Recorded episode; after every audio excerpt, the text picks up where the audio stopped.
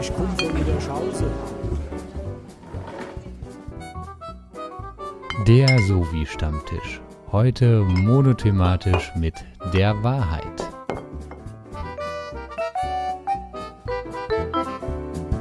Ja, ich habe ja das Thema mal aufgebracht, ähm, was eigentlich ja gerade grundsätzlich irgendwie aktuell ist, so Ja. wenn es um öffentliche Debatte geht, ähm, Gesellschaft, wie kommen wir zu dem, was wir so wollen.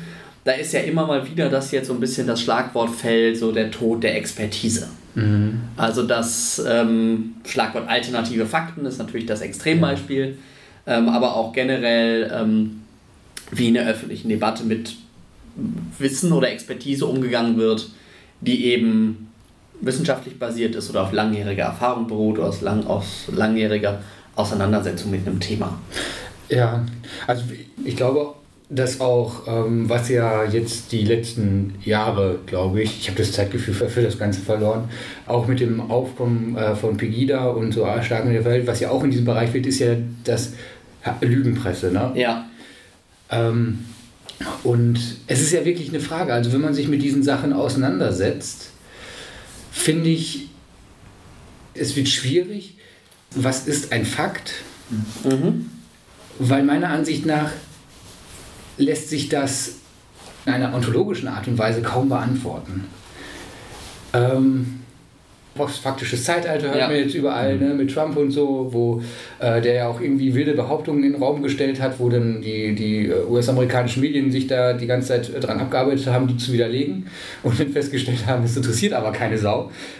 ja, ähm, außer die, die sowieso gegen Trump waren, ähm, dass in dem Kontext denn eigentlich immer die, die, die, der Anbruch des po- postfaktischen Zeitalters, ähm, der Schwinden der Expertise und so weiter, es wird von denen beklagt, die vorher das Monopol darauf Ja. hatten, Fakten zu erstellen.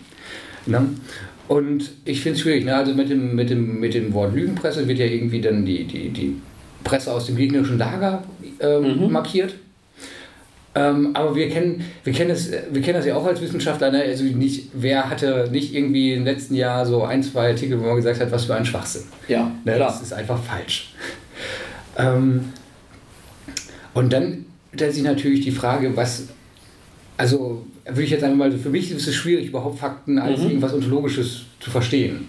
Muss man aber auch, glaube ich, gar nicht. Was, was glaube ich, das Beispiel, was du gerade nanntest, diese etwas absurden Aussagen eines gewissen orangenen Herrn, ähm, Sie, wir reden natürlich von der Angry Orange. Genau. Das versteht sich von ähm, was, was ich dabei interessant finde, dass Wahrheit im Sinne von Geltung, von Zutreffendheit ähm, überhaupt kein Kriterium mehr darstellt Ja. und überhaupt auch nicht mehr der Anspruch von Aussagen ist. Das finde ich das Interessante dabei, dass Aussagen getroffen werden, überhaupt nicht mehr mit dem Selbstverständnis, das ist gerade eine wahre Aussage. Ich beschreibe gerade die Welt korrekt oder intersubjektiv überprüfbar, wie auch immer man jetzt Wahrheit fassen will Ja. ähm, sondern die nützt mir jetzt gerade. Und genau das gleiche passiert auf der, auf der wahrnehmenden Seite sozusagen, wo auch eben nicht mehr gefragt wird, ist das jetzt zutreffend? Sondern äh, damit, dass sie nützt mir gerade oder sie verursacht mir keine kognitiven Dissonanzen, ähm, als Kriterium schon ausreicht. Und dieser Bezug, ähm, dieser Anspruch, dass das Wahrheit ist, gar nicht mehr stattfindet. Und ich glaube, damit kann man so ein bisschen dieses Problem umschiffen, was du richtig beschrieben hast, ähm, dass natürlich gerade in so, eine, in so, in so einem machtsensiblen Bereich wie jetzt unser, unserer Disziplin, die ja natürlich überall auch immer gleich irgendwelche Machtstrukturen und Machterhaltung und Distinktion wittert, ähm, kann man das so vielleicht umgehen. Dass man, nicht, dass man eben nicht nur sagt, das sind die, die das Monopol darauf hatten, das zu machen, sondern eben, ja, das sind die, die es halt bisher mit diesem Anspruch gemacht haben. Und es ist jeder willkommen, es auch mit diesem Anspruch zu machen, ähm, aber eben nicht mit ganz anderen Ansprüchen. Ähm, also gute Idee, aber also woran machst du das fest? Also was du jetzt gesagt Ja. hast, dass das so, so wäre. Hast du mal ein Beispiel dafür? Was meinst du genau? Also dass ähm, zu Sachen der Anspruch in der Gesellschaft zurückgehen würde, ähm, dass es einen um Wahrheit geht bei solchen Mhm. Aussagen. So. Ähm, ich, vielleicht also in dem Sinne, dass man ähm, dass sozusagen der Konstruktivismus mehr sich verbreitet hat Ja. und man mittlerweile sozusagen in einer aufgeklärteren Gesellschaft vielleicht insgesamt weiß, um dem, dass die Welt nicht so faktisch ist. Ja. Ähm, das mag so ein bisschen zugenommen haben, also das kann ich auch beobachten. Mhm. Aber irgendwas, was darüber hinausgeht, ähm, habe ich irgendwie, kommt mir gerade fremd vor. Ja, also ich würde, weil, weil du sagst, Konstruktivismus, in, das, das ist ja mittlerweile auch fast schon eine Waffe, die jeden, gegen jeden Geltungsanspruch erhoben wird. Also wir können schon fast von, von einem verabsolutierten oder sogar einem pervertierten Konstruktivismus sprechen, wo halt dieses Argument kommt, äh, es gibt, es gibt eh keine Wahrheit. Ja, wenn ich da jetzt, weil ich als Konstruktivist, ähm, also ich sehe das auch, weil wir, man muss aber auch, also das ist aber so ein Schubladenkonstruktivismus, weißt du, äh, empfinde ich das, Ja. weil das ist dann auch, vor allen Dingen, der wird dann immer nur, der wird dann immer gegen die abweichende Position, also Ja, gegen das, genau. was einem unangenehm ist, Genau. verwandt. Ähm, und das Problem beim Konstruktivismus, wenn man sich damit ernsthaft beschäftigt, ist doch der Punkt, also ich breche das jetzt runter, ne? alles, ich, ich treffe die Aussage, alles ist konstruiert. Dann kann ich den Konstruktivismus aber gar nicht mehr sinnvoll vertreten, weil ich die Sicherheit, also weil ich den als absolute Wahrheit voraussetzen würde und dann im Prinzip der Konstruktivismus kollabieren würde, wie man systemtisch halt so der Konstruktivismus würde in der Version seinen eigenen Re-Entry nicht, also den, den Eintritt in seine eigene Theorie nicht mehr überleben. Ähm, äh, wenn man sich theoretisch in der Wissenschaft mit Konstruktivismus beschäftigt, da, hat, äh, da stößt man in der Regel auch nicht auf dieses Problem, weil das ist ja, das, das liegt ja irgendwo zutage und wenn man sich beschäftigt, so, und da sind auch Lösungen für gefu- gefunden, also Lösungen in Anführungszeichen, äh, Lösungen für gefunden worden. Ähm, genau, aber das ist vielleicht auch was, was man, also dieses, diese, das ist so ein, so ein oberflächlicher Konstruktivismus, der dann vielleicht auch darin jetzt korrespondiert, dass dieses, dieses Problem, das Aufbrechen des Wahrheitsmonopols, ähm, das, sage ich mal, Wahrheit in, im, im äh, epistemologischen Sinne schafft, also Wahrheit wird geschaffen, nicht Ja. es ist was, was vorhanden ist, das vielleicht auch durch die durch, durch das äh, durch das stärkere Verbreitung der neuen Medien, wo halt auch die, ähm, die, die Hürden gesunken sind, selber als Produzent aufzutreten Ja. und zu Publikum zu sprechen und irgendwelche Sachen zu verbreiten. Na, man erinnert sich dann auch, wo dann auf einmal aus Social Media Bilder direkt aus Kriegsgebieten und so weiter gekommen sind.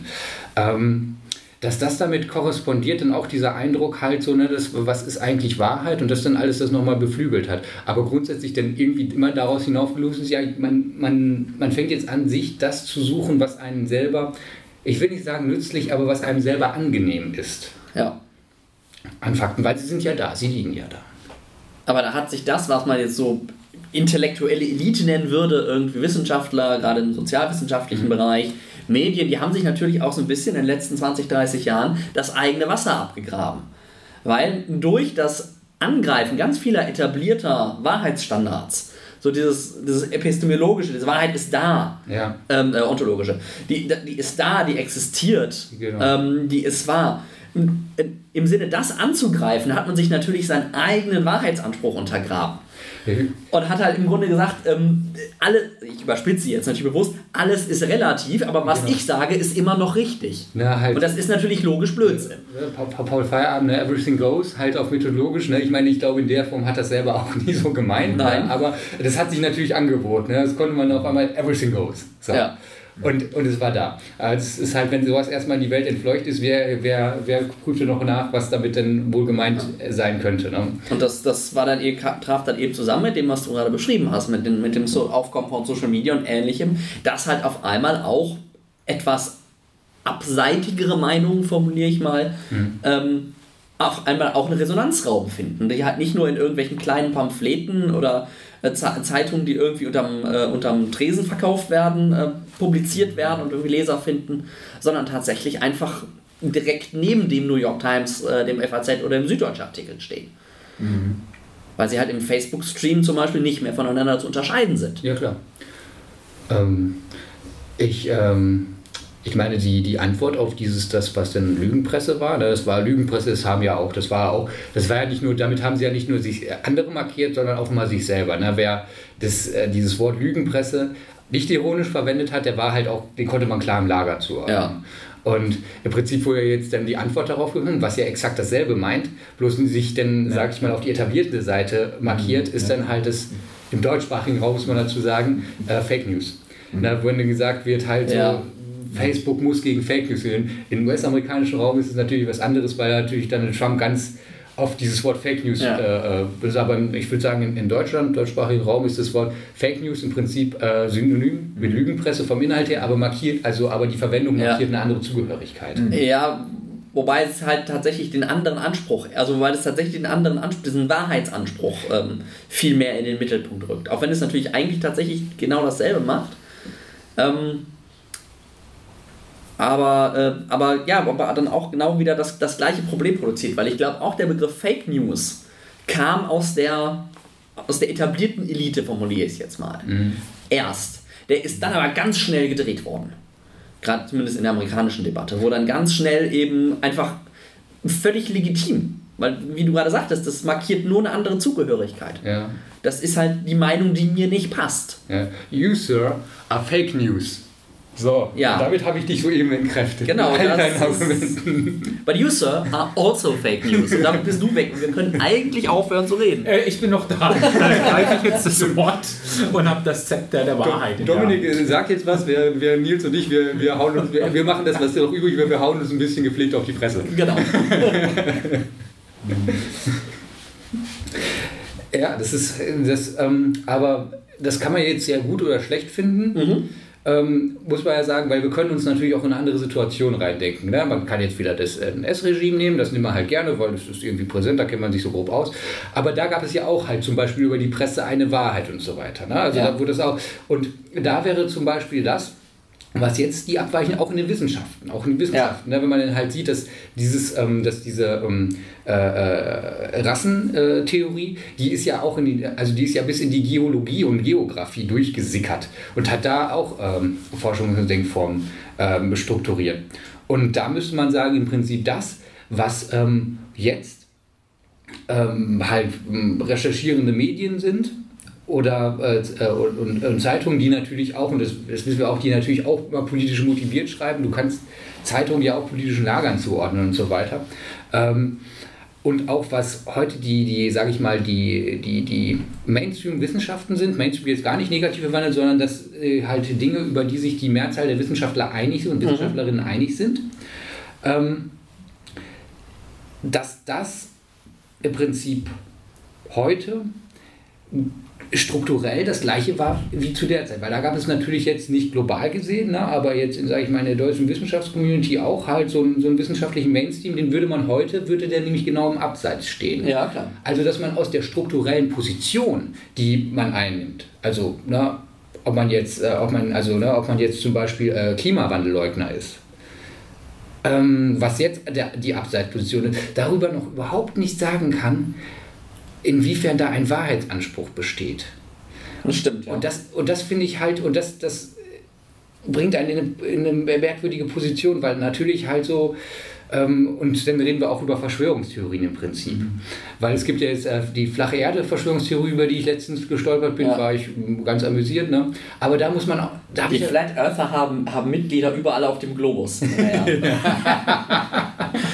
Ja. Aber auch da ist der Punkt. Ne? Also ich habe mir da auch überlegt, ne? also wie komme ich dazu, das, das als, äh, als falsch zu markieren. Ne? Die haben Argumente benutzt, die ich, die ich natürlich für falsch halte, ja. die ich aber letztendlich nicht überprüfen kann, weil es nicht mein Fachgebiet ist und so weiter. Ne? Und ich kann das auch, auch empirisch nicht überprüfen, ne? aber ich glaube das nicht. Also für mich, da muss sich niemand äh, groß bemühen, wenn er mir erklären will, dass Flat Earth falsch ja. ist, so, weil da bin ich sowieso der Meinung. Aber wenn man, das, wenn man dieses Ideal der empirischen Überprüfung sich anguckt und mhm. quasi aufrechterhält, hast du zwar richtig gesagt, mhm. ähm, ich habe das nicht überprüft. Mhm. Aber ich bin mir dessen bewusst, dass ich das nicht überprüft habe. Mhm. Ich bin mir auch dessen bewusst, dass es eine Wissenschaft gibt, von der ich ansatzweise weiß, wie sie funktioniert. Mhm. Ähm, und vertraue der, dass die das überprüft hat. Das ist, das ist glaube ich, das ist, glaube ich, so, so, so ein Reflexionsschritt mehr, den ja. man, wenn man jetzt eine Verschwörungstheorie sich anguckt, den die eben nicht macht. Da, da sind sehr oberflächliche Argumente, die in der reflektierten und empirisch basierten Untersuchung tatsächlich widerlegt sind mit guten Gründen. Ja. Die, die, ein, ähm, gelten eben trotzdem. Und ich glaube, die Schwierigkeit, die man dann hat, ist eben dieses Empirische. Dieses, dieses Beobachten und dieses Versuchen zu untergraben. Und nur dann äh, zu akzeptieren, wenn das all den, den Widerspruchsversuchen wieder, widerstrebt. Das ist ja das klassische Poppersche Ideal. Nicht zu sagen, Wissenschaft arbeitet mit Beweisen, sondern Wissenschaft arbeitet mit Hypothesen, mhm. gegen die man dann alles ins Feld führt, was man glaubt, gegen die ins Feld führen zu können. Und wenn man nichts findet, dann muss wohl was dran sein. Mhm. Ähm, und das ist aber auch wieder ein Ideal, was, was aktuell beiden, wenn man jetzt mal vereinfacht in zwei gesellschaftliche Gruppen, ähm, was beiden gesellschaftlichen Gruppen abgeht. Was beide nicht verfolgen. Mhm. Ja, ähm, also die ersten zwei Punkte, die du genannt hast, so, ähm, ich glaube, die sind wirklich total wichtig, dass man halt eben fragt, inwiefern ist das empirisch überprüft, dass man eine Kenntnis davon hat, ähm, dass das verbreitet ist, dass man das aufrechterhält, so, ähm, weiß ich nicht, ob da ein Rückgang ist oder nicht. Dieses andere, was glaube ich sehr weit verbreitet war, wo ein Rückgang dessen vielleicht gar nicht so schlecht ist, dieses, ja, und da gibt es eine Wissenschaft und der vertraue ich. Ja. ähm, also es braucht ein gesundes Maß an Skepsis, weil ja. ähm, wenn man sieht, ähm, welche wissenschaftlichen Disziplinen sich beispielsweise im Dritten Reich beteiligt mhm. haben, das zu stützen, so, wo wir jetzt alle sagen würden, also ähm, äh, Schädelkunde, wunderbar. Ja. ja, aber es ist ja aber auch nicht so, dass diese Disziplinen ähm, in dem, was wir heute als, für, äh, als Wissenschaftsideal hochhalten, entsprochen haben. Das ja, weiß ich nicht. Die haben also, ich dem damaligen Ideal möglicherweise entsprochen, ja. das mag sein, das, dafür kann ich das zu wenig einschätzen. Ja. Aber tatsächlich mit, äh, mit rigorosen Forschungsmethoden, ähm, die wir jetzt ja auch haben, also ich meine, diese Untersuchungen, die damals durchgeführt wurden, ähm, in welcher Form auch immer, die sind ja nicht nur diskreditiert deswegen, weil sie halt irgendwie das Nazi-Regime gestützt haben. Die sind ja auch diskreditiert, weil sich einfach gezeigt hat, dass sie nicht haltbar sind inhaltlich. Ja, okay. Ähm, das hat man aber jetzt bei einigen Disziplinen und Vertretern eben auch. Also es ist ja auch immer ja. ein Streit da. Und ähm, so, also beispielsweise, wenn ich so an an die ähm, Ökonomik im jetzigen Zustand denke, ja. so, ne, ähm, da wäre ich sehr dagegen zu sagen, ja, die haben nicht nur die Mittel, sondern wir müssen denen auch vertrauen, dass die uns sagen, was da jetzt richtig ist. Das ist als ein Beispiel. Vielleicht dazu direkt, ähm, das ist nämlich sehr interessant, im Moment ähm, gab es vor allen Dingen aber auch durch äh, äh, Studierende initiiert, aber auch durch äh, ja. Professoren diese Initiative plurale Ökonomik. Ja. Das halt auch dezidiert äh, so ein Ding ist, was gegen die, gegen die Lehrstühle und so weiter ja. von, den, äh, von, den, von Studierenden und so weiter. Wird, ja. Und das ist halt hoch, das ist halt auch hochinteressant. Und ich frage mich da auch, wiefern könnte sowas passieren können, ohne die Verbreitung über soziale Medien, wo das, wo das ähm, Verbreiten einfach unheimlich niedrigschwellig ist, weil so bin ich auch nur darüber äh, drauf. Ja, vor allem das Mobilisieren. Ja, auch. Also das Mobilisieren und das Organisieren, das wird darüber hinaus ja erst möglich. Also wenn drei Studenten von der Uni Bielefeld und zwei Studenten von der Uni Dortmund und fünf Studenten von der Uni Bochum das irgendwie ähnlich gesehen haben, die hätten sich vor 30 Jahren nie getroffen. Mhm. Oder halt, wenn dann nur im Rahmen von Gewerkschaften, Hochschulgruppen oder was auch immer, von irgendwelchen institutionalisierten genau. Bezügen. Aber so macht halt einer davon einen Block auf, die anderen stoßen drauf und schon hat sich ein, hat sich ein Mobilisierungskern gebildet. Das ist auch übrigens super interessant, weil ich, ich gehe mal stark davon aus, dass diese Dinge ja auch immer über die selbstverwaltete Studierendenschaft laufen, die ja, die ja im Moment ähm, halt so strukturell halt un, unheimlich unter Druck geraten ist, mhm. weil natürlich mhm die, die, die ähm, Hochschule und Unternehmen sowas eigentlich gar nicht mehr haben möchte, wie, wie halt so äh, Student, äh, studentische äh, Verwaltungsorgane und ja. so weiter. Aber das sind natürlich halt Mittel, weil da, da passiert ja, das ist ja im Prinzip, dass auf lokaler Ebene die Vernetzung genau. Ressourcen ja. ähm, mobilisiert werden können und das passiert dann aber auch in der Vernetzungsarbeit, wird halt, das gab es ja vorher auch, aber das wird durch diese neuen Medien natürlich mhm. extrem erleichtert. Genau. Vor allen Dingen findet auch, kann auch Zulauf von mhm. außen stattfinden, weil oft das das kennt man ja auch aus der Universität, diese, das sind ja oft so, auch so Zirkel, diese, ja, diese, diese, äh, diese, äh, diese Selbstverwaltungsorgane. Ähm, und wenn man da nicht dran beteiligt ist oder irgendwie in der Peripherie sich auffällt, dann kriegt man das oft gar nicht mit. Aber auch das ist durch die neuen Medien halt ähm, abgenommen. Und ich finde, da merkt man so, dass es, dass es überhaupt, also dass diese Pluralisierung auch von Wahrheit in einigen Bereichen findet man es nicht so gut, in anderen mhm. Bereichen findet man es ganz Ja. toll, aber es ist unheimlich schwierig und man wird irgendwo immer wieder darauf zurückgeworfen, dass man, dass man irgendwo eine Entscheidung zu treffen hat, die kaum begründbar noch ist. Ja, ich glaube, die, die Schwierigkeit ist, das, das habe ich auch so ein bisschen, was man generell, was ich meine, generell beobachten zu können.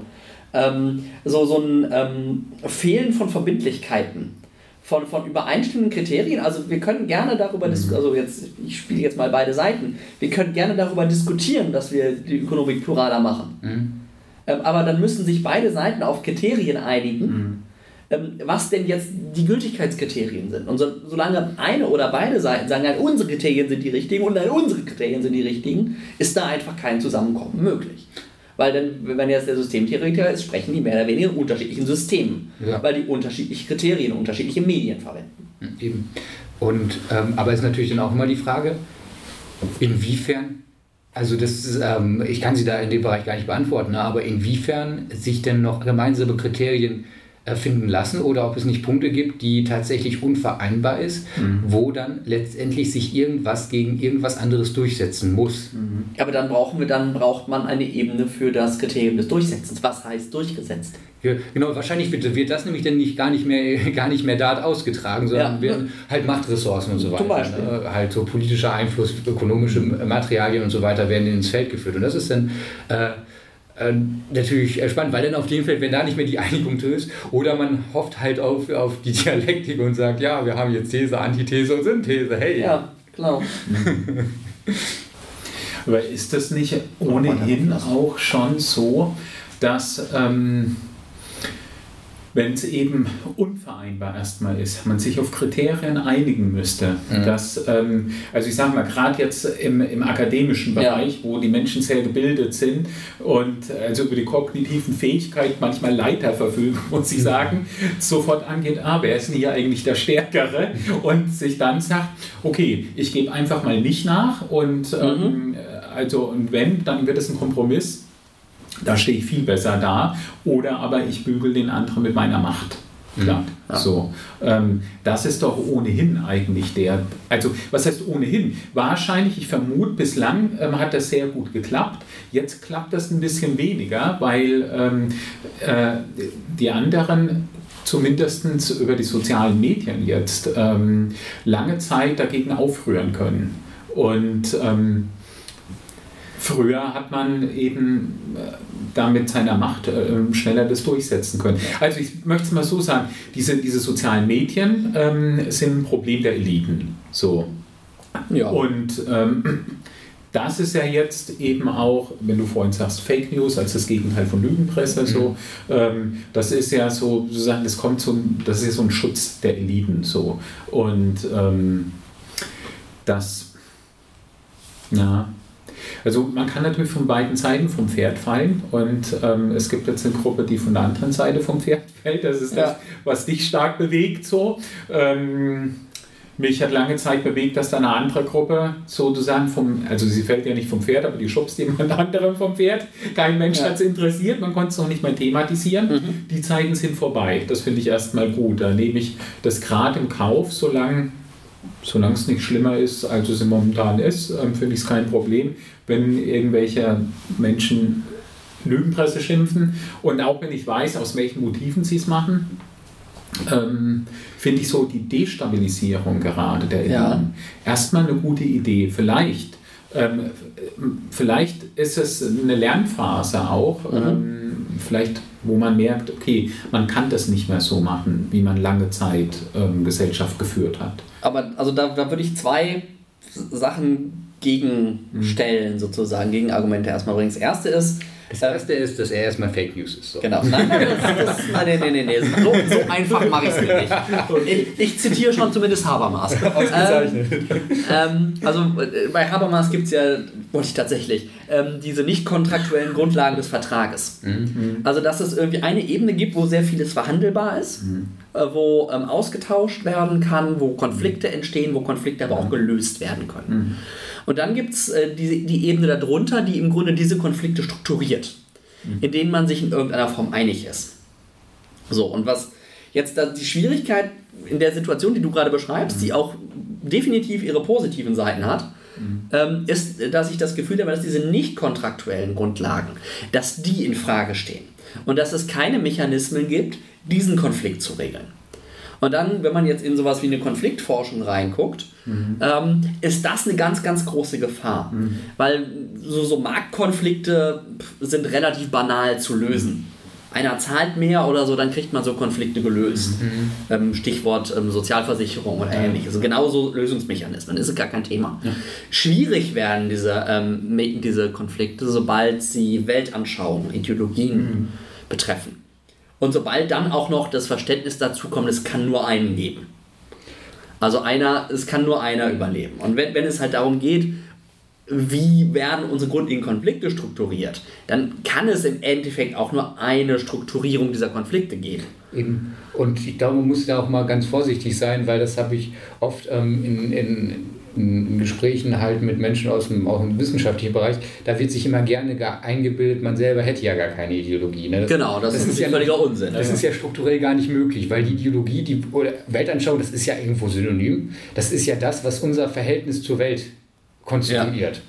Und deswegen ist man darauf angewiesen. Und dementsprechend ist halt Wissenschaft. Auch Wissenschaft ist eine Ideologie, eine genau. sehr, sehr gut begründete, aber im genau. Endeffekt. Aber auch nur nach wissenschaftlichen Maßstäben. Ja, genau. Klar, nach ihren eigenen Maßstäben. Ja, das ist ja das Problem bei Ideologie. Ne? Also, beziehungsweise, ich würde, ähm, ich würde, also ich, ich würde tatsächlich immer mit dem Begriff der Religion arbeiten, aber ähm, ich will jetzt auch gar nicht ja. ausführen, warum. Das wäre wahrscheinlich noch ein Thema, das zu weit führen würde.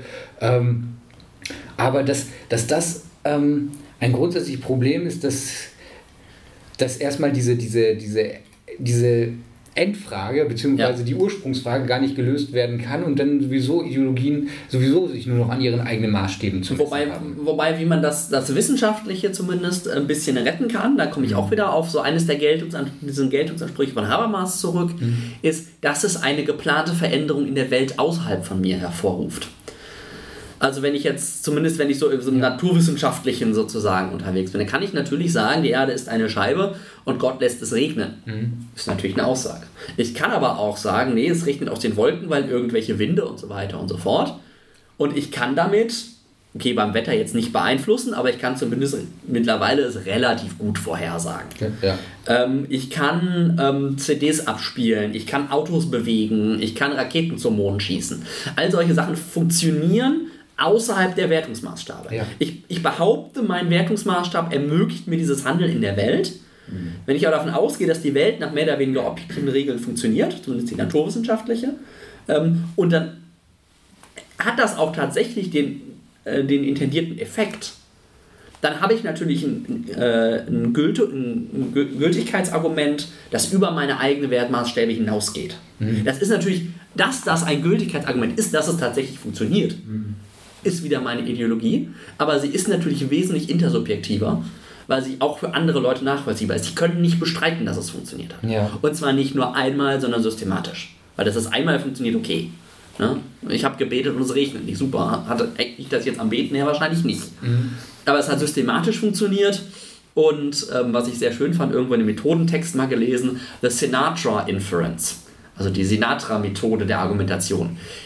If I can make it here, I can make it everywhere oder anywhere. Also wenn es unter möglichst schlechten Voraussetzungen trotzdem funktioniert, ähm, dann ist die Wahrscheinlichkeit groß, dass ich wirklich irgendwas habe. Ja.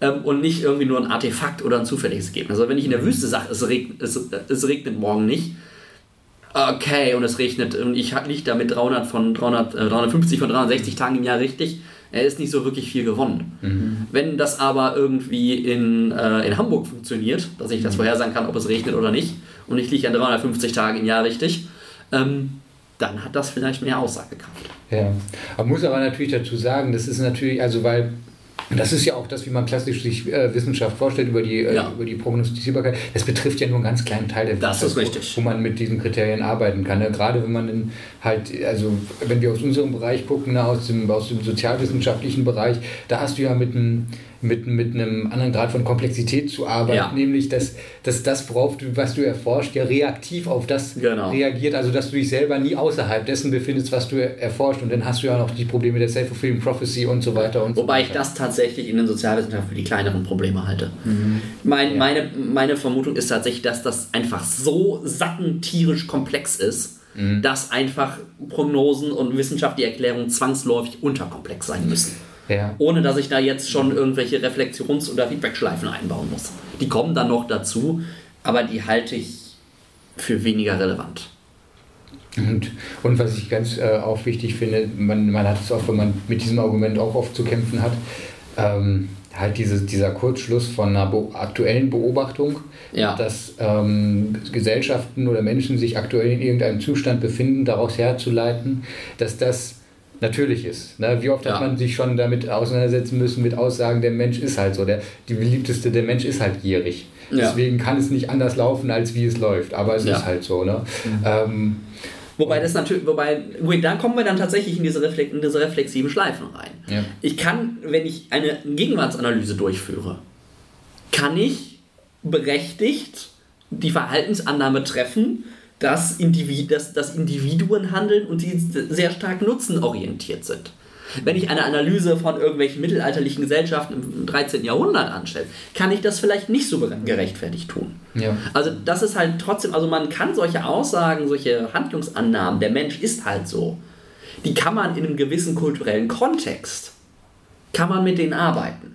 Mhm. Schwierig wird, sobald die irgendeine universelle, zeitliche oder kulturelle Geltung beanspruchen. Genau. Das, ist natürlich, das ist natürlich schwierig. Weil es, ich glaube, es ist halt so eine strukturelle Sache, wie, also wenn man, wenn, wenn man halt lineare Zeit zugrunde liegt als, als Denkmuster, das so aber nicht analysiert werden kann. Ne? Weil also ich, also meiner Ansicht nach lässt sich also äh, lässt sich Zeit nicht in der, in der Reihenfolge, also wenn man, wenn man selber sich mit, mit irgendwelchen sage ich mal, Dingen oder, oder, oder Prozessen beschäftigt, dann ist die Reihenfolge, in der man denkt, niemals Vergangenheit, Gegenwart, Zukunft, sondern man ja. Man, man, befindet sich in der Gegenwart. Gegenwart. Aus der Gegenwart heraus wird die Vergangenheit konstruiert genau. und aus der, und der Vergangenheit wird ein Schluss auf die Zukunft gezogen. Also die ja. Reihenfolge ist immer Gegenwart, Vergangenheit, Zukunft. Ja. Zeit. Also, also, also das halt die Zeit im Denken halt überhaupt nicht übereinstimmt mit, der, mit, der, mit dem Bild, was man von das Zeit hat. Richtig, ja. Und das ist, glaube ich, auch ein äh, Problem, mit dem man sich da irgendwo äh, konfrontiert sieht. Aber wir hatten über, über Wahrheit und Fakten. Ja. Genau, ich wollte auch eigentlich noch einen zweiten Punkt da, da hinzufügen zu dem, warum ich das für, warum ich das für problematisch halte. Mhm. Auch aus einer, aus einer neutraleren Perspektive, ohne jemand, der jetzt bestimmte politische oder, oder ähm, ideologische Ansichten hat. Dass eben tatsächlich auch ähm, dieser Transfer vom, vom Individuellen zum Gesellschaftlichen ähm, immer schwieriger wird. Also das ganz offensichtliche Beispiel ist da diese, diese Impfkritik mhm. und Anti-Vaxxers und so weiter. Wo halt natürlich Dinge, die, ne, die irgendwie eine individuelle Entscheidung sind, ähm, aber auf, auf kollektiver Ebene massive Konsequenzen zeitigen, für die, äh, äh für, äh, mit, der die, mit denen die Gesellschaft umgehen muss. Mhm. Und nehmen wir das Beispiel Masern. Ähm, die Gesellschaft braucht einen Lösungsmechanismus für das Problem Masern, weil Masern sind kein individuelles Problem. Ja. Zwar ist jede einzelne Person krank, aber das Ding ist nun mal ansteckend. Ähm, und zwar ziemlich ansteckend. Ja. Ähm, und als Gesellschaft haben wir uns irgendwann mal darauf geeinigt, wir machen das übers Impfen. Clevere Lösung, würde ich behaupten. Ähm, dann mag es Gründe geben, warum man irgendwie gesellschaftlich legitim davon befreit ist zu impfen, irgendwie Allergien oder ähnliches. Mhm. Aber es gibt dann eben auch Konflikt zu dieser individuellen Freiheit, sagen, ich lasse nicht impfen. Und zwar, weil ich das nicht glaube, dass das, oder weil da irgendwie ähm, Quecksilber drin ist, oder weil das Autismus produziert. Alles Zeug, das in der Wissenschaft mittlerweile fünfmal widerlegt ist, beziehungsweise, äh, beziehungsweise angepasst wurde, weil Quecksilber war tatsächlich mal drin, ist es aber nicht mehr. Mhm. Schon seit 15 Jahren, glaube ich, oder so. Ähm, und da kollidiert das dann tatsächlich mit so, mit so einem Steuerungsimpuls mit, mit dem oder auch, auch mit einem Impuls man sagen würde, auch die Personen haben ja eigentlich Interesse daran, dass die Masern nicht auftreten. Ob sie jetzt denken, dass die ungefähr, aber ohne Krankheit ist man immer besser dran als mit. Würde ich jetzt behaupten. Mhm. Ähm, und da geht dann auch so individuelles Kurzfristdenken gegen, gegen entweder, wenn man es ein bisschen pathetischer äh, äh, sozial orientierter als gesellschaftliche Perspektive oder so als Individualist, als, als individuelles Langfristdenken sich angucken. Und das geht gegeneinander. Also das Problem, äh, weil ich noch ähm, ein Beispiel im Kopf habe, was, äh, Dominik, was du uns äh, genannt hattest, als wir über Gesundheitsökonomie geredet haben. Weil dieses Problem lässt sich jetzt im Prinzip in der Weise, jetzt wie du es gemacht hast, nur bearbeiten, wenn man halt schon innerhalb von, von wahr und falsch operiert. Ja, genau. Wenn man diese Kriterien beiseite le legt, so wenn man also wenn man ich mal eine formale Analyse macht, dann wird es schwieriger, weil äh, dann dieses Beispiel, wovon ich gesprochen habe, das war das mit diesen äh, Vorsorgeuntersuchungen. Mhm. Ne? Äh, war es, ich glaube, Prostatakrebs oder sowas, wo es dann halt, wo man dann statistisch also wenn man schließt ja, dass die Vorsorgeuntersuchung, was war das, nicht, nicht mehr gebracht hat, aber dafür ein, äh, klein, also ein bisschen mehr Schädigung verursacht mhm. hat. Also ja. es sind genauso viele, in den Testgruppen sind genauso viele ja. an Prostatakrebs gestorben. Bloß halt, es gab halt noch eine Menge Falschdiagnosen, die irgendwie, mhm. wo, wo, der, wo aber der Untersuchungseingriff für die Diagnose ist aber irgendwie verursacht eventuell Schädigungen im Körper. So, ähm, da hat man ja auch im Prinzip diese, weil diese Vorsorgeuntersuchungen ja eine Sache sind, die im Moment habe ich es nicht mehr so mitgekriegt, aber eine Zeit lang enorm nach vorne gebracht mhm. wurden. Ne? Da liefen ja, ja. Werbespot für Mammographie und hast du nicht gesehen und Infobroschüren und so. Und da hat man genau das, also wenn man, das kann man ja wieder parallel zu den Impfkrit äh, Impfungskritikern konstruieren, wenn man es rein formal sieht. Bloß jetzt sind die, äh, bloß jetzt stehen halt die, die, die Impfung kritisieren, werden formal durch die ersetzt, die jetzt die Vorsorgesuche unterbringen. Ja, das, das, kommt wieder auf, das kommt aber doch wieder auf die Argumentation dahinter an. Klar, wenn du sagst, jeder, der was sagt, hat damit erstmal in seiner Welt recht, das ist natürlich irgendwie richtig, aber es bringt uns äh, sozial nicht weiter, in gesellschaftlichen Zusammenhängen nicht weiter wenn, wenn wir, wenn das Steuerungs-, also das mit der, mit der Vorsorge, das ist ja nicht einfach deswegen verschwunden, weil es plötzlich keinen mehr interessiert hat. Sondern weil es eben diese groß, größer angelegten ähm, Untersuchungen gab mit den entsprechenden statistischen Analysen, dass, da, dass, die, dass der Nutzen dieser Vorsorgeuntersuchung massiv geringer ist, wenn ich sie pauschal ansetze und nicht erst bei Anfangsverdacht. Einfach weil dann so statistische Effekte auftreten, dass am Ende nur, nur 20% derjenigen, die bei einer Vorsorgeuntersuchung äh, mit einer Krankheit diagnostiziert werden, die auch tatsächlich haben. Ähm, einfach weil da, weil da Fehlerterme zu groß werden. Ähm, das ist ja die eine Sache. Und ich denke auch, wenn jetzt irgendwie tatsächlich eine, eine valide Studie auftauchen würde, die bestimmte Impfungen in Frage stellt, das gibt es ja auch bei einzelnen Impfungen, wird immer wieder diskutiert. Grippeimpfung ist das beste Beispiel. Mhm. Ist es immer sinnvoll zu impfen? Mhm. Da wird eben dann auch gesagt, es ist sinnvoll bei kleinen Kindern, bei kranken Personen, bei, bei Älteren. Da ist es sinnvoll. Bei den dazwischen ist es so, äh, kann es mal sinnvoll sein und mal nicht. Da finden ja diese Abwägungsprozesse statt. Das würde ich nicht gleichsetzen mit, äh, mit einer Impfkritik, wie da ist Quecksilber drin. Was halt einfach eine, auch eine Faktizitätsbehauptung aufstellt, die aber nicht mehr zutrifft. Also die nach allem, wie wir messen und wie wir beobachten, nicht mehr zutrifft. Mhm. Und wenn ich sage, da ist Quecksilber drin, und dann kann man natürlich behaupten, okay, dass ich das messe und behaupte, diese Messung hätte eine Aussage, ist eine Ideologie. Mhm. Kann man natürlich machen, dieses Extremargument. Aber wenn ich sage, da ist Quecksilber drin, dann akzeptiere ich ja das damit schon. Dann akzeptiere ich die Existenz eines Elements Quecksilber und dann akzeptiere ich das Konzept dessen, das ist irgendwo drin. Mhm. Also äh, da bin ich da nicht mehr weg, aber trotzdem ist das ähm, der Anspruch nicht mehr da, dass das tatsächlich der Wahrheit entspricht. Mhm. Und selbst die Aussage, das ist nicht der Fall, ähm, die, eben nach, die eben durch entsprechende nachgewiesen wird, die diese Person, wenn sie die, das Wissen und die Mittel hätte, jederzeit selbst überprüfen könnte, mhm. ähm, nicht akzeptiert wird. Mhm. Das finde ich das Problematische. Ich will mal noch ähm, zwei, drei Sachen dazu sagen, wenn es schon um Thema Gesundheit geht. Ja. Ähm, also es gibt über das, was wir jetzt gesprochen haben, das war ja alles, was im weitesten Sinne zur Prävention gehört. So. Ja. Und ähm, es gibt eben Präventionsmaßnahmen, die sind ähm, wissenschaftlich betrachtet wenig sinnvoll mhm. und werden trotzdem durchgeführt. Und da wird dann eben von Seiten, ähm, gerade von Seiten der Medizin, der Pharmaindustrie, die ja eigene Disziplin, also ich sage mal, die Ärzteschaft und die Pharmaindustrie, die ihre beiden starken Disziplinen, wissenschaftlichen Disziplinen hinten dran haben, auch sozusagen ähm, Fake News verbreitet. So. Ja. Ähm, so, ähm, die glauben auch manchmal selbst dran, weil sie sich nicht informiert haben und dann glauben die es halt ja. einfach und das sind dann die besten Erzähler der Geschichte, die sie auch noch selbst ja. glauben.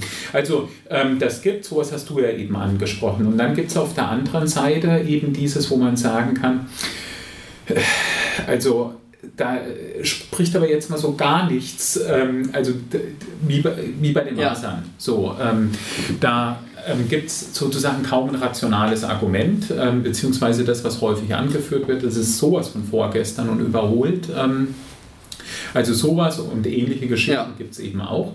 Wenn man aber jetzt dann sowas wie Masern anschaut, ähm, ja, also das gibt dann immer, also eine Diskussion, die richtig alt ist, so alt wahrscheinlich wie solche Impfstoffe sind, Impfpflicht. Es gibt ja. Länder mit Impfpflicht und ähm, das ist ja sehr eine urdemokratische Entscheidung. Wie machen wir das? Weil das eben gegen äh, das Erstmal ist es Körperverletzung. So Klar, ist es bei uns. Keine Frage. Und ähm, genau. Und es bedürfte der Ausnahme. Ähm, das ist eine heikle Geschichte. Wir haben uns erstmal so dagegen ausgesprochen was viele Vorteile hat, weil wenn man erstmal so ein Gesetz hat, wo man andere verpflichtend Medikamente geben kann, ähm, dann kann das auch was ist, wenn, ja. wenn da Medikamente, wo man doch eben vielleicht das Falsche macht. So.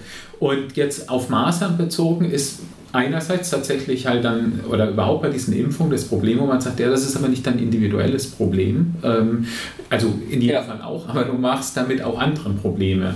Ähm, das ist aber nicht so groß, glaube ich, wie, wie es dann manchmal von der Seite, die dieses Argument bringen, ähm, getan wird, weil wer geimpft ist, wiederum, den interessiert braucht es ja eh nicht den zu interessieren, weil es passiert ja nichts. Aber da, und die anderen, so, es, ja, es also, geht um die kleine Gruppe, die in die Kategorie fällt. Genau.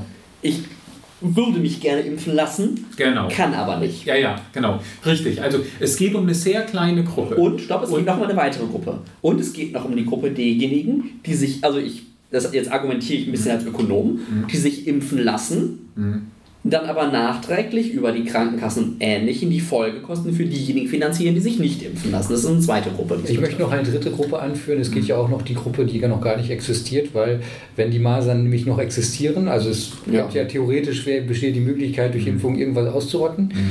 Ähm, ne, die ist halt in der Gefahr, wenn sich die Situation ändert, dass Impfungen flächendeckend nicht mehr möglich ist. Das ist jetzt eine sehr hypothetische Gruppe. Aber, die, ne, aber halt so eine, in die Zukunft verlängert sich das ja. natürlich, wenn, wenn, wenn, wenn die irgendwie konserviert ist. Man muss ja, glaube ich, muss ja nicht unbedingt an Krankheiten, äh, sage ich mal, sterben, und die, um die Erreger in sich zu konservieren. Und solche Sachen gibt es ja auch. Ja. Ich weiß nicht, ob es bei Masern so ist, aber äh, grundsätzlich.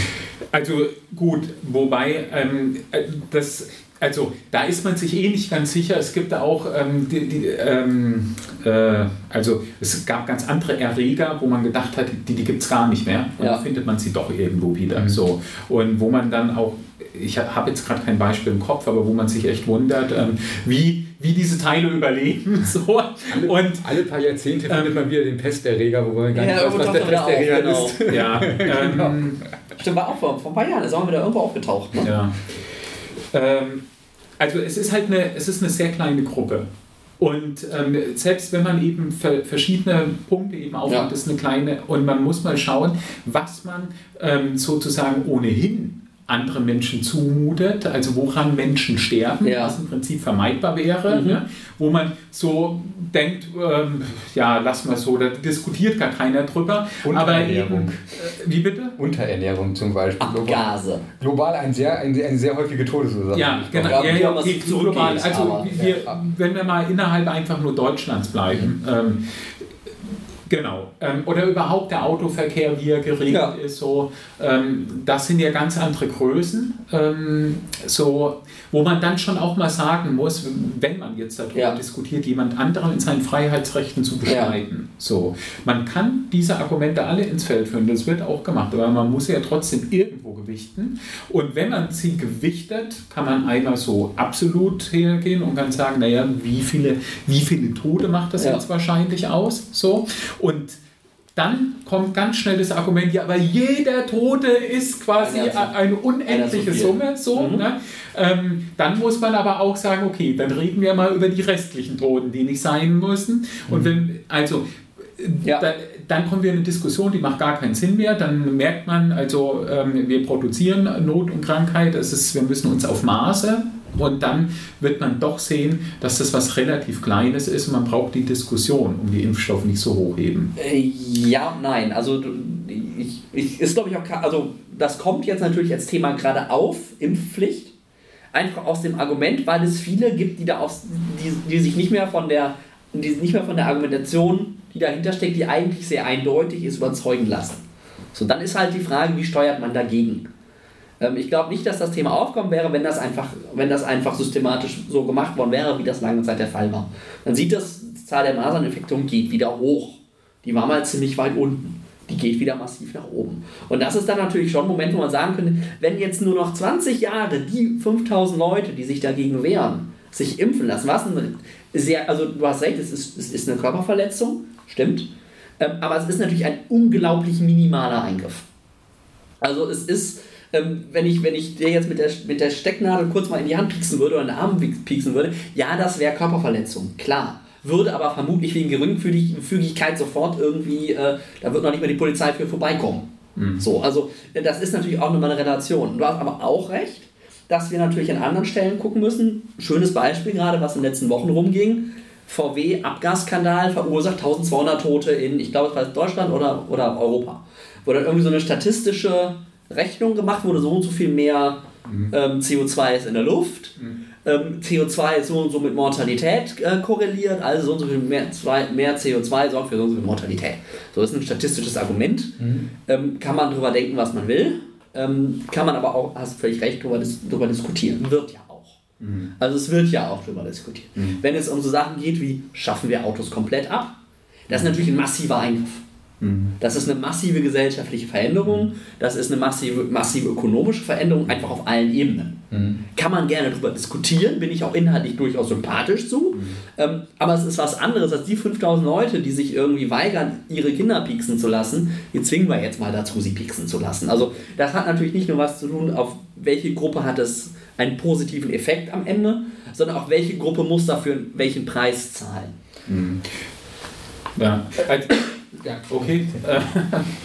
ähm, ja, also de definitiv und ähm, ich finde, das ist vielleicht mit eines der überzeugendsten Argumente, warum man es auch doch mal einführen kann. So, ähm, aber also ich selbst habe da gar keine Meinung. Mir ist das eine wie das andere recht, weil ich für mich eben auch sage, dieser Peaks tut mir nicht weh. Ja. Und der tut auch anderen nicht weh, ähm, wo ich mir eher sage, okay, es gibt also was man vielleicht oder was du da jetzt unterschlagen hast, ähm, wenn man was gegen seinen Willen erdulden muss, ne, mag das vielleicht so erstmal keine Körperverletzung sein, ja. aber das kann für Menschen sehr demütigend sein und das ist das, was sich vielleicht schwerer gewichte, gewichten wird in dem Fall. Aber es aber, ist doch nun mal so, dass wir unglaublich viel gegen unseren, also gegen unseren Willen erdulden.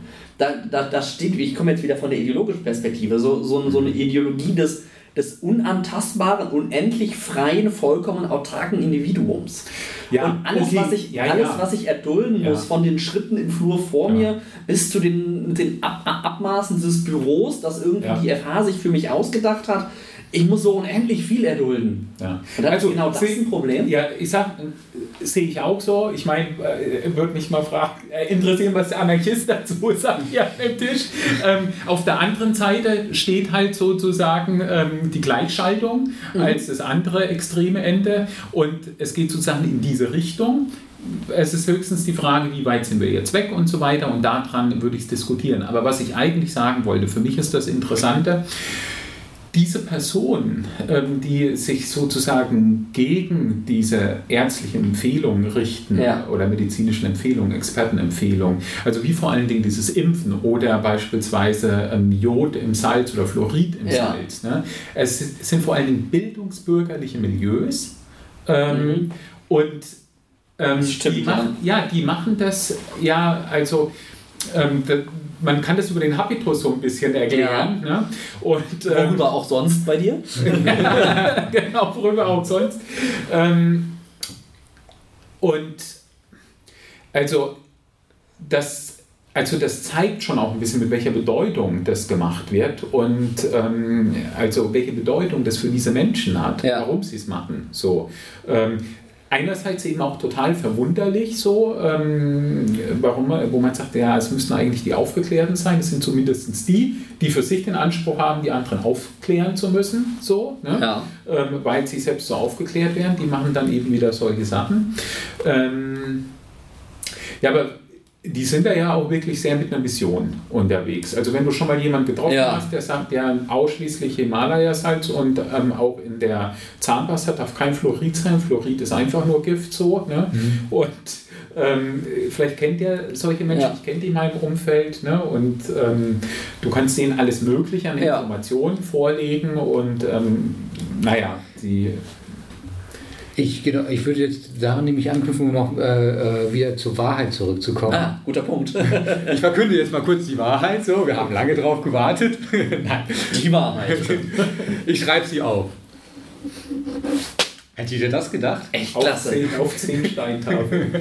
ähm, die, die äh, ähm, was das Problem mit der, mit der Wahrheit da ist, also diese ganzen Diskussionen, wie wir sie jetzt geführt haben, lassen sich ja nur im Prinzip, also die, die funktioniert hier ja auch wieder formal mit, mit, mit einer Unterscheidung zwischen, wir haben irgendwie, also wir haben es zwar jetzt die wissenschaftlichen Ergebnisse, aber wir haben es formal als die Wahrheit behandelt und es gibt eine individuelle Wahrheit, die irgendwie auf, auf dem persönlichen Empfinden basiert, die wir auch zugestehen, die aber nicht mit der Wahrheit übereinstimmt. Und wie, wie viel Rechte haben diese Menschen ihre individuelle falsche Wahrheit ähm, halt äh, für sich zu bewahren, weil sie da irgendwie ähm, auch ja mh, psychisch halt davon profitieren, wenn sie die für sich bewahren können.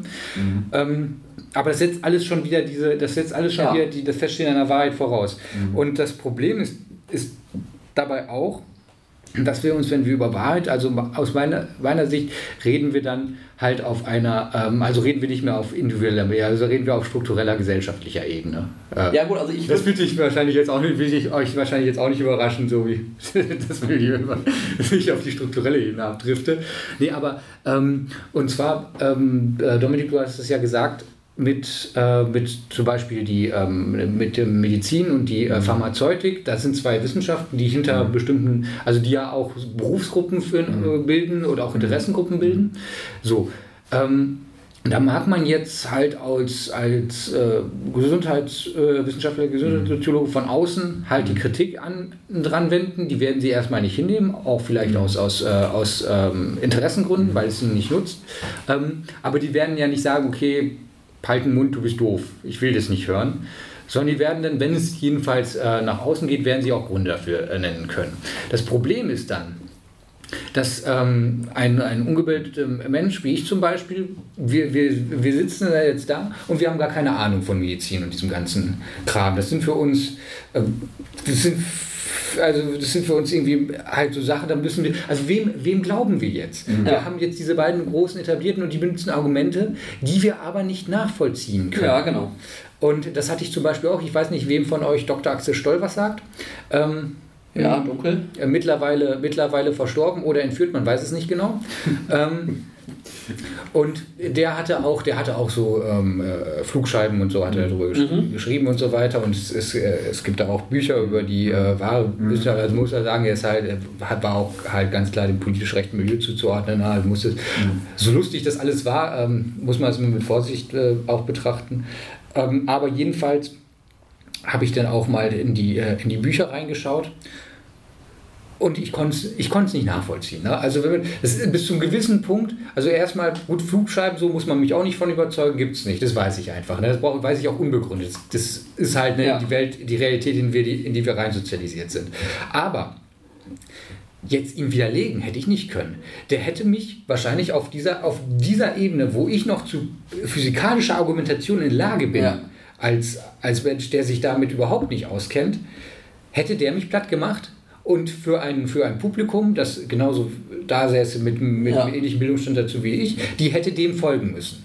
Ich habe das dann ähm, ähm, ich habe das dann einem Freund vorgelegt, der ähm, halt in diesem Bereich halt Fachwissenschaftler ist und der konnte mir dann sagen, wo jetzt der, Fe wo jetzt der Genau. Fehler war, wie man, äh, wie man darauf kommt. Aber diesen Fehler, so das muss ich ihm jetzt vertrauen, weil ich das auch nicht äh, bekannt, wer, je- ob das jetzt ein Mhm. Ja, Fehler ist oder das nicht. ist richtig. Ja, also das ist, glaube ich, das grundsätzliche Problem, dass es eben, dass es bei der Frage nach Wahrheit in, ein, in ausdifferenzierten Gesellschaften auch eine Frage, wenn man, wenn man Wahrheit auf individueller Ebene verhandelt, dass es letztendlich auf Vertrauensfrage geht und dann, wie wird gesellschaftlich Vertrauen organisiert und wie wird es zugewiesen. Aber Ja. was, was dann auch wieder reinspielt, ist, dass, dass dann vielleicht auch dieses Vertrauen immer mehr in einer 0-1-Perspektive gesehen wird. Ja. Also jetzt beispielsweise, ja, da scheint es wohl tatsächlich ähm, bei der Berichterstattung der deutschen Medien über den Konflikt äh, um die Krim und in der Ukraine, scheint es, scheint es Auslassungen gegeben zu haben.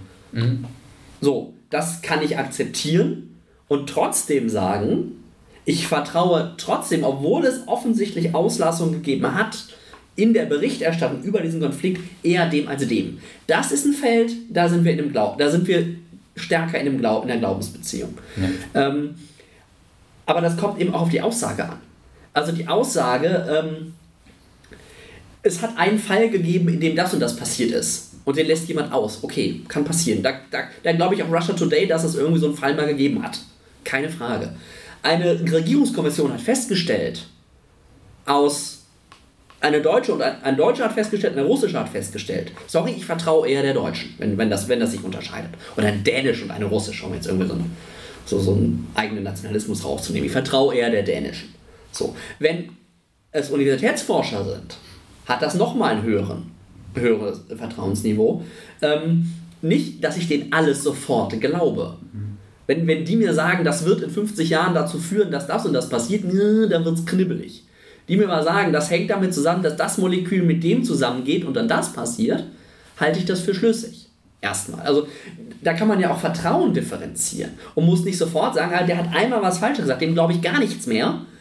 Dafür glaube ich dem anderen und da frage ich gar nicht, ob der jeweils was Falsches gesagt hat. Das hat so dieses, ähm, das, ich, ich denke, das geht natürlich äh, anders. Das Schlagwort ist dann ja Gerechtigkeit durch Verfahren, dass man dann halt sagt, Wahrheit durch Verfahren. Ja? Also, dass man das Vertrauen ähm, in, in Wahrheit dadurch organisiert, dass man irgendwelche Merkmale in der. Gut, das ist ja die Idee der Wissenschaft. Ja, genau. Na, aber dass man halt, man, man hat ja als, als, als, äh, als Personen immer, ist man ja in der, in der, oft in der Situation, die Argumente kann man gar nicht prüfen. Ähm, weil die Welt oder auch Wissen ist so ausdifferenziert, ja. dass wir uns damit nicht mehr beschäftigen ja, können. Aber aber wir, wir, wir erkennen irgendwelche Verfahrensweisen, so meinen wir zu erkennen, oder irgendeine Art, wie, äh, wie argumentiert wird. Und dann geben wir dafür unser Vertrauen, dass wir das wiedererkennen. Ja. Aber da ähm, wären wir natürlich auch wieder, äh, äh wäre man natürlich auch wieder bei Bourdieu, dass natürlich auch Arten, wie man argumentiert und so weiter, was, was für Argumente gebracht ja. werden, halt ganz stark, also im Prinzip ja das ist, was ein Großteil des kulturellen Kapitals ausmacht, nämlich dass man ähm, äh, Kommunika oder, oder, sprachliche Formen wählen kann, von denen man ausgeht, dass die irgendwas verwirklichen. Ne? Also dass die irgendwie, irgend, also dass, dass in, der, in der sprachlichen Form schon das Kapital liegt. Mhm. Ne? Also ich ob ich, ob ich jetzt, also wir sprechen ja auch auf eine bestimmte Art und Weise, wir benutzen Begriffe, wir benutzen einen bestimmten Satzbau und so weiter. Und äh, wir ähm, sprechen auch, auch dialektfrei, was glaube ich auch äh, nochmal mit einspielen kann, weil einige Dialekte man glaube ich halt äh, tendenziell abwerten, abwerten mhm. würde und so ja. weiter. Das spielt da alles mit rein. Und dann, ähm, und dann ist man eigentlich, eigentlich formal ist man dann auf der, ist man, kann man sich dann, kann man sich dann nur noch die Frage stellen, ja, ähm, wie wird, wie wird, Wahrheit, wie wird Wahrheit organisiert, wie wird Vertrauen organisiert, wie wird das zugewiesen. Wir machen, wir machen eine aktuelle Analyse und irgendwie man stellte nur noch fest, dass das äh, Wahrheitsmonopol in Anführungszeichen, das eine lange Zeit sehr, sehr stark war. Ne? Also die, die, die, die öffentlichen Medien, natürlich waren die in sich nicht geschlossen, aber da gab es zum Beispiel ja sowas wie einen Grundkonsens. Ne? Also es gab Fragen darüber, hat man nicht gestritten, da war man sich irgendwie einig. Ähm, dass das anfängt zu bröckeln, dass sich auch das anfängt in, in sich auszudifferenzieren, was, was Wahrheit ist. Und denn man eigentlich nur noch die Frage stellen kann, wenn man nicht sich auf eine Seite stellen will, also schon entscheiden ja. will, was Wahrheit ist, dass man dann nur vielleicht sagen kann, okay, was, was, wäre, was wäre denn die Konsequenz daraus, wenn man, äh, wenn, wenn, wenn sich das so ergibt. Ne? Destabilisiert das eine Gesellschaft ja. oder kann, also würde ich jetzt erstmal so als These mutig in den Raum ja. stellen, dass das das macht, aber kann sich eine Gesellschaft auch ähm, darauf einstellen, kann sie wieder eine neue Stabilität darin finden, ohne diese Ausdifferenzierung zurückzuspulen und das alles, und ich bin mir der Ironie durchaus bewusst, dass ich jetzt soeben eine, eine Analyte, also auf einer analytischen Ebene Wahrheiten vorausgesetzt habe, aber das muss man ja machen, nicht? Das ist ja auch das Problem, ohne Wahrheiten können wir nicht, können, können wir gar nichts tun. Ne? Also, also zumindest sobald, sobald es um naturwissenschaftliche Aspekte geht, ist eben immer, finde ich, immer noch ein sehr überzeugendes Argument für Zutreffendheit. Das, was ich gerade schon mal erwähnt habe, es ist irgendwie, es erzeugt die Wirkung, die ich denke. Mhm. Wo nicht mehr irgendein Denken eine Rolle spielt. Wenn ich die Rakete zünde und sie startet, dann spielt meine Überzeugung keine Rolle mehr, ob sie zum Mond kommt oder mhm. nicht. Und das, das, sobald es aus so einer Schiene kommt, aus einer überzeugenden Schiene. Nicht, da hat es mal eine Studie gegeben, die eventuell. Da wäre ich auch bei wissenschaftlichen Studien immer skeptisch. Aber wenn es Forschungstraditionen, die es schon lange gibt, die in konsistenten, die, die über lange, längere Zeit hinweg konsistente Ergebnisse liefern, die auch vielleicht schon gezeigt haben, dass sie mit Brüchen umgehen können, mhm. also so Kunsche Revolution oder so, mhm. das erzeugt natürlich sehr, sehr großes Vertrauen. Das heißt nicht, dass ich alles unbesehen glaube. Das heißt nur, dass ich im Zweifel, wenn der Experte etwas sagt und ich etwas sage, heißt das nicht, dass der Experte zwangsläufig Recht und ich zwangsläufig Unrecht mhm. hat. Die Wahrscheinlichkeit, dass er Recht hat, ist aber höher als die, dass ich Recht habe. Mhm. Mhm. Also vieles von dem, was wir jetzt ähm, eigentlich diskutiert haben, gerade so äh, in der Diskussion kommt mir die Erkenntnis, vielleicht ist sie auch falsch, äh, dieses mit den Fake News oder, oder das dass es eben kein Fakt ist, dass es gelogen ist, wie auch immer. Ich glaube, das bezieht sich tatsächlich vor allen Dingen auf äh, das, was Das war der Sovi-Stammtisch. Es unterhielten sich Dominik, Dr. Nils und Thomas.